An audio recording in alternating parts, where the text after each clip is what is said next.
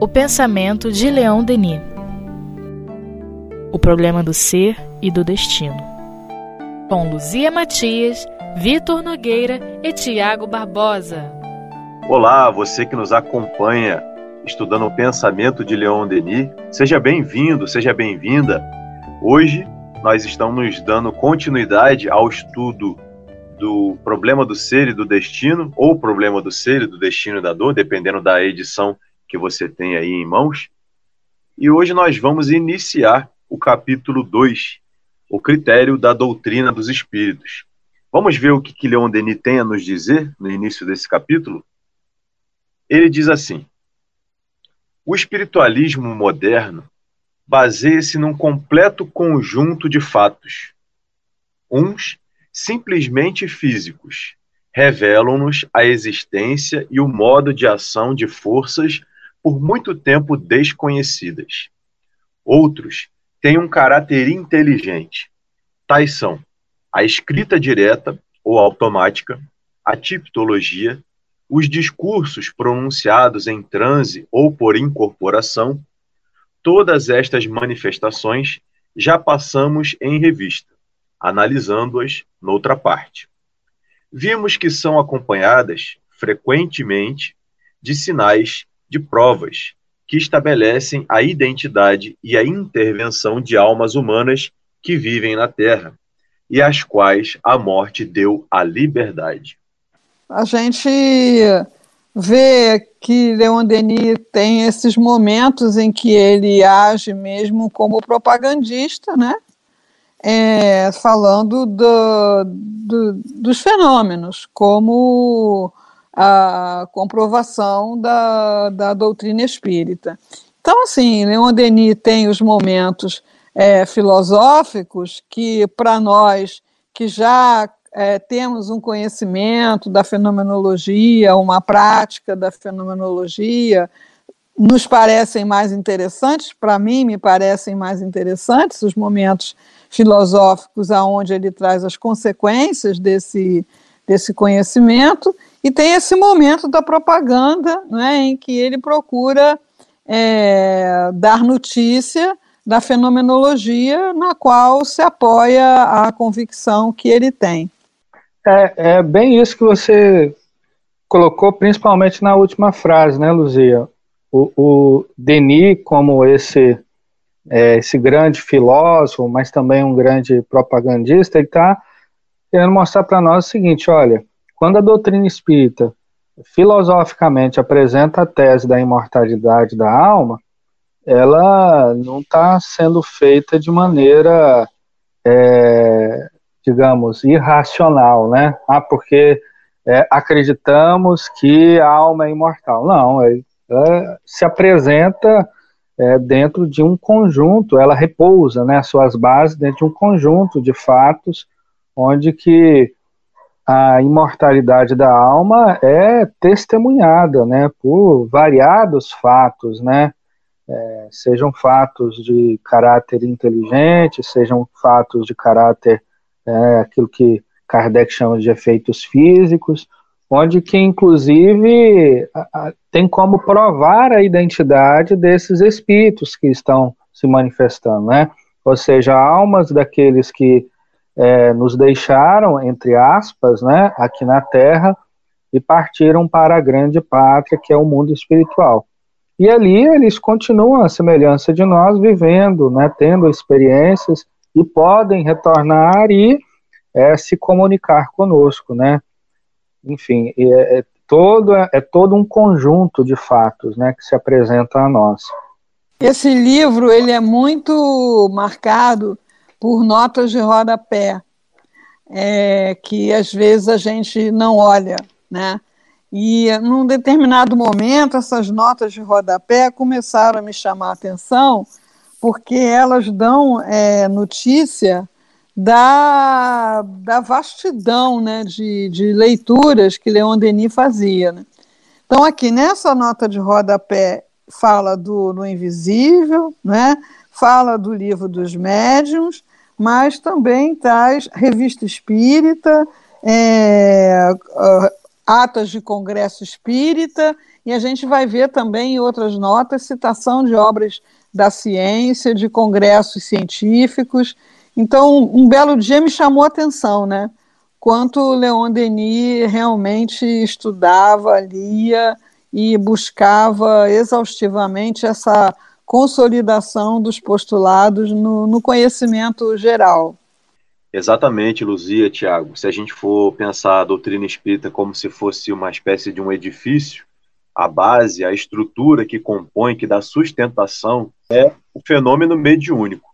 É, Allan Kardec, no, no capítulo 1 da Gênese, ele vai trazer para nós o critério da, da autoridade da doutrina espírita. Né? De onde ele tirou todas essas informações é, que compõem a, as obras básicas, por exemplo, que vão dar essa estrutura. É, e aí as pessoas que não têm contato com o espiritismo, às vezes tomam um juízo equivocado dizendo: "Ah, mas isso aí vocês seguem esse tal de Allan Kardec". Mas quando a gente vai fazer a leitura das obras de Kardec, a gente verifica que ele, na verdade, foi aquele investigador e sistematizador que trouxe a partir de conceitos que foram revelados, e essa revelação através de uma comunicação mediúnica que tem características muito específicas, que tem variações é, de todo tipo e variam inclusive de médium para médium, de espírito para espírito, porque é, a mediunidade tem essa característica de, de ser diversa é, por si. Ele nesse mar de mensagens, nesse mar de, de, de conteúdos, foi estabelecendo alguns critérios para separar aquelas que eram falsas e aquelas em onde ele conseguia ver aquilo que Leon Denis chamou aqui a identidade do espírito. Porque não é pelo fato de que toda mensagem mediúnica chega para a gente assinada que a gente deve acreditar de pronto que foi aquela pessoa que é, assinou. Inclusive, no final do livro dos médios, ele tem lá uma seção que ele chamou de mensagens apócrifas, onde ele deixa para que a gente possa perceber é, alguns exemplos de mensagens que estavam lá assinadas por espírito X, fulano de tal, mas na verdade não correspondiam à identidade daquele espírito. Então, isso, meus amigos, dá um trabalho danado, né? é muito mais fácil se a gente tivesse uma revelação pronta, fechada, dizendo assim, sua verdade, faça isso, faça aquilo, que não exigisse da gente um critério de lucidez para que a gente possa estabelecer as bases da filosofia. Outro ponto é que, a partir da verificação dessa identidade do, do espírito, estando essa mensagem, vamos dizer assim, ok, a gente precisa fazer uma reflexão sobre essa mensagem a gente precisa ver assim, poxa, qual é o ensinamento moral, por exemplo, que eu posso extrair daí? Será que essa mensagem está em, está em acordo com, por exemplo, a mensagem que eu recebi do Espírito de Verdade é, na semana passada? Né, diria Kardec, vamos dizer assim, no, no exercício de imaginação aqui. Então, Kardec, ele teve um trabalho, assim, hercúleo, é, muito grande, e ele que ele conseguiu fazer de maneira, assim, brilhante, e, de certa maneira, fica para a gente um ensinamento é, de mirar nos exemplos dele e também na pesquisa vasta que Leon Denis nos traz aqui nessa obra, de procurar é, identificar quais são as bases, de que maneira a gente está construindo a filosofia espírita dentro de cada um de nós. No segundo parágrafo, Leon Denis diz assim: Foi por meio desses fenômenos que os espíritos espalharam os seus ensinamentos no mundo, e esses ensinamentos foram, como veremos, confirmados em muitos pontos pela experiência. O novo espiritualismo dirige-se, pois, conjuntamente aos sentidos e à inteligência. Experimental quando estuda os fenômenos que lhe servem de base. Racional quando verifica os ensinamentos que deles derivam. E constitui um instrumento poderoso para a indagação da verdade, pois que pode servir simultaneamente em todos os domínios do conhecimento. É, a gente, em função né, desse, desse, dessa prática né, de Leon Denis, de trazer a parte experimental e a parte científica e a parte da fenomenologia, a gente tem é, buscado né, pessoas aí ao longo, aí pelo mundo, né, que uh, fazem grupos de, de produção de fenômenos de efeitos físicos, é, não só pela, para a cura, como é mais comum aqui no Brasil, mas para aqueles primeiros fenômenos né, de uh, manifestações luminosas, de gravação de vozes, é, de uh, gravação nos, direta nos computadores. Então, assim, uh, a humanidade continua em busca né, de uma comprovação de identidade e de certeza da sobrevivência. Isso está longe de se poder considerado uma etapa é, ultrapassada. É, e a gente pode, eu acho que até deve, né, de vez em quando, dar uma olhada, uma pesquisada, uma busca nessas, é, nesses estudos, né? É, agora esqueci como é que chama, de, de, comunicação através de computadores e de aparelhos, né? Que tem gente estudando isso, assim como tem grupos. Eu vi há algum tempo um grupo na Inglaterra, né? Através do rádio, através de, de manifestações é, luminosas. Então, assim, essa é, esse é um, uma busca que está longe de, de ter encerrado e que para muitas pessoas ainda é importante consolidar essa certeza através da fenomenologia. Tem um trechinho que me chamou, me chamou a atenção, Vitor e Luzia, né? que é, aqui na, na minha edição, inclusive, é o segundo parágrafo, e quando Denis fala né, que esse ensinamento foi difundido é, pelo mundo todo, né, e em inúmeros pontos. Eu, sempre quando eu leio uma coisa assim, eu me recordo de, do, da introdução do Evangelho segundo o Espiritismo, é, que eu, eu, francamente me espanta, né? Quando Kardec traz uma informação que é, ele diz assim que é, ele recebeu comunicações de quase mil centros espíritas sérios no mundo todo, né? E eu, eu ficava meditando, meu Deus, que trabalho de Allan Kardec, né? Pra, estávamos no Evangelho segundo o Espiritismo, ou seja, a terceira obra, né? 64, né? E recebeu comunicações de mais de mil grupos sérios, ou seja, quantas comunicações ele deve ter recebido de um único centro? Então, olha a quantidade de, de, de, de de material que Allan Kardec teve que analisar, né? É, é, sintetizar, digamos assim, fazer um trabalho de peneiramento, né? Para conseguir chegar é, nesse monumento, né? Que é a doutrina espírita. Então, é um trabalho de muito cuidado, né? Que, que Kardec teve. E tudo carta, né? Pois é, né, Luzia? Tudo carta. Você imagina assim, né?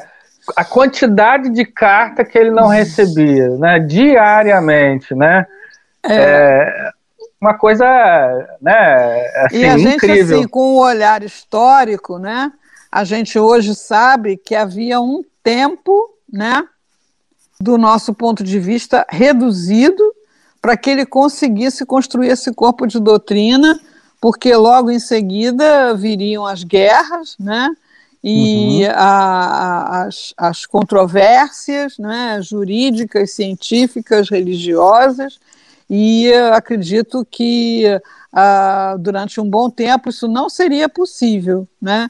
manter essa comunicação com, com mais de mil centros espíritas por aquele sistema. Hoje é molinho, né?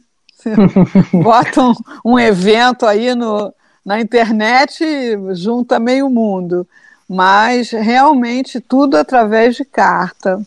Fantástico. Nossa, é um, um, um trabalho, né? E você lembrou muito bem uma coisa, né? Como é que é até mesmo, digamos assim, esse planejamento do alto, né? Porque é, é, nesse tempo ele podia se comunicar com esses outros países, que num tempo né, de uma crise internacional que veio depois, não dava. É como é que ele ia se comunicar, não. por exemplo, com a Alemanha, né? Vem logo depois da desencarnação Sim. dele, vem a Guerra Franco-Prussiana, depois Primeira Guerra e por aí vai, né? Então é, isso, é todo um cuidado, a, geop né? a geopolítica mudou completamente, né? Completamente. A, o emocional das pessoas né, ficou muito mais voltado para o materialismo, porque de uma hora para outra tudo se explode, cai uma bomba aqui, para que, que eu vou abrir mão desse prazer imediato que eu tenho à minha disposição agora? Então, é, houve profundas transformações né, na, na, na configuração geral, e o importante é que, de alguma forma, tudo isso sobreviveu, chegou até nós. Né? exatamente, exatamente. Leon Denis, né? Se tivesse em Google à disposição deles, hein? Se tivesse um Drive, né? Se tivesse todos esses recursos que nós utilizamos hoje, e às vezes a gente não valoriza, né? Porque tá tão a nossa mão é tão fácil mexer, né? E a gente talvez esteja subutilizando é, esses recursos. Vamos seguir então? Mas por, assim, mas por outro lado, não é? é a mediunidade ela, ela tinha condições talvez mais favoráveis né, para a sua, o seu exercício, a sua ampliação, porque não tinha distração, né? Então, assim. Recolhimento, né? Tinha mais recolhimento. Exatamente, exatamente. É. Se não tinha luz elétrica, imagina, né? O mundo ficava escuro. É, é Luzia, será que as irmãs Bodan, irmãs do For jovens, né? Se, se, não, se fosse no mundo hoje, de hoje, será que elas teriam a disposição, né, para a mediunidade?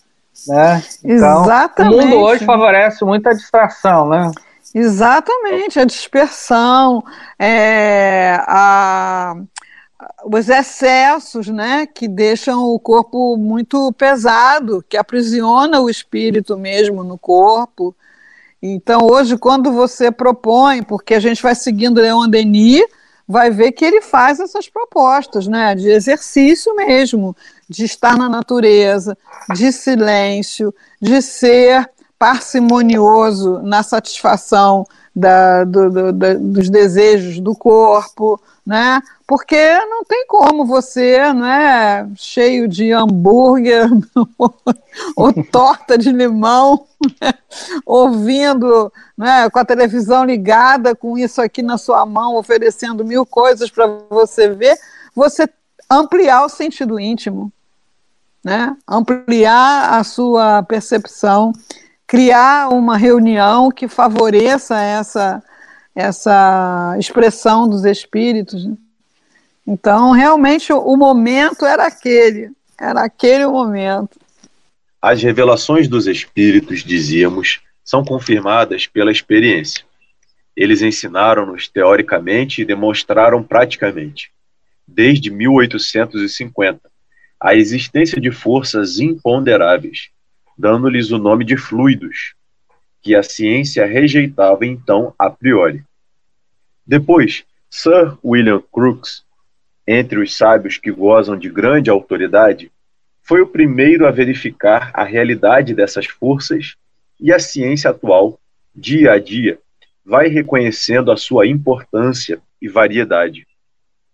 Graças às descobertas célebres de Röntgen, Hertz, Becquerel, Curie Le Bon e etc. Pois é, Leon Denis coloca a gente nessa trilha, né? Então, claro que é, para uh, estudar o livro é importante que eu dê hoje pelo menos um Google nesses nomes, né? é, no mínimo, né? É, dar um Google nesses nomes e temos que sair atrás é, dos nomes da atualidade. É, é, é, interessante essa questão né, do, do, dos fluidos, que é um, digamos, um outro princípio espírita, né? É, porque há vários estados da matéria que a época de Kardec era ignorados, né? Que depois, né, com o tempo, tudo isso é, foi, digamos assim, é, sendo descoberto, né? E há estados, né, de matéria sutil em que os espíritos se utilizam para é, variadas manifestações, né, como por exemplo nas curas, né, como por exemplo nas materializações, é, nos fenômenos né, de transporte, nas pancadas, isso coisa que, é, digamos, no espiritismo de certa forma isso, essa compreensão, ela é um tanto quanto é, natural, né, mas para a ciência ainda está é, em busca, né? Mas com certeza vamos alcançar esse estado em que a ciência vai ter uma compreensão também dessas, dessa realidade mais espiritual da matéria, digamos assim, né? É, então, a, a, o grande lance né, dessas descobertas aí do, do, do Crookes, do, do Hentgen, do, do casal Curie, é o estado radiante, chamado estado radiante da matéria, né? Então, assim, você vai fazer um raio-x, alguma coisa atravessa o seu corpo. e você não sente. Alguma coisa atravessa o seu corpo e deixa a imagem registrada na, na, na chapa. Né? É, alguma coisa se desprende do material radioativo sobre uma forma de luz, né? Enfim, Leon Denis ficou é, maravilhado com essas descobertas. Mas hoje a gente precisa correr atrás né, do pessoal que está falando de campos morfogenéticos, né, do pessoal que está falando é, de experiências de quase morte, do pessoal que está falando é, dessa da física quântica, né, com muita humildade, né, eu vejo que às vezes as pessoas começam a falar de física quântica assim, como se fossem colegas de turma de, de Einstein, né? É, com muita humildade, mas apenas para você é, quebrar essa ilusão que os sentidos davam ao homem do século XIX, é, 18, 19, de que o que ele não via, o que ele não registrava, não existia. Então, Leon Denis cita esses nomes aí e pode ter certeza que ele lia o que havia sobre esses, essas pessoas, o que, que elas estavam publicando. É, e a gente precisa hoje, no mínimo, né, assistir um documentário, é, que existem alguns muito interessantes, pesquisar esses nomes que na atualidade defendem é, ideias interessantes, né? Que quebram essa ilusão que os sentidos nos dão, até certo ponto muito necessária, de que o que não é registrado pelos nossos sentidos não existe, que a matéria é essa coisa é, compacta, né? aquela, aquela visão mesmo que é ultrapassada, cientificamente ultrapassada. Sem dúvida. Então fica aí, para você que está nos ouvindo, o convite para que a gente possa se lançar a pesquisa. Se você tem um telefone com internet funcionando, se você tem um computador ligado à internet, você não tem desculpa. A verdade é essa, né?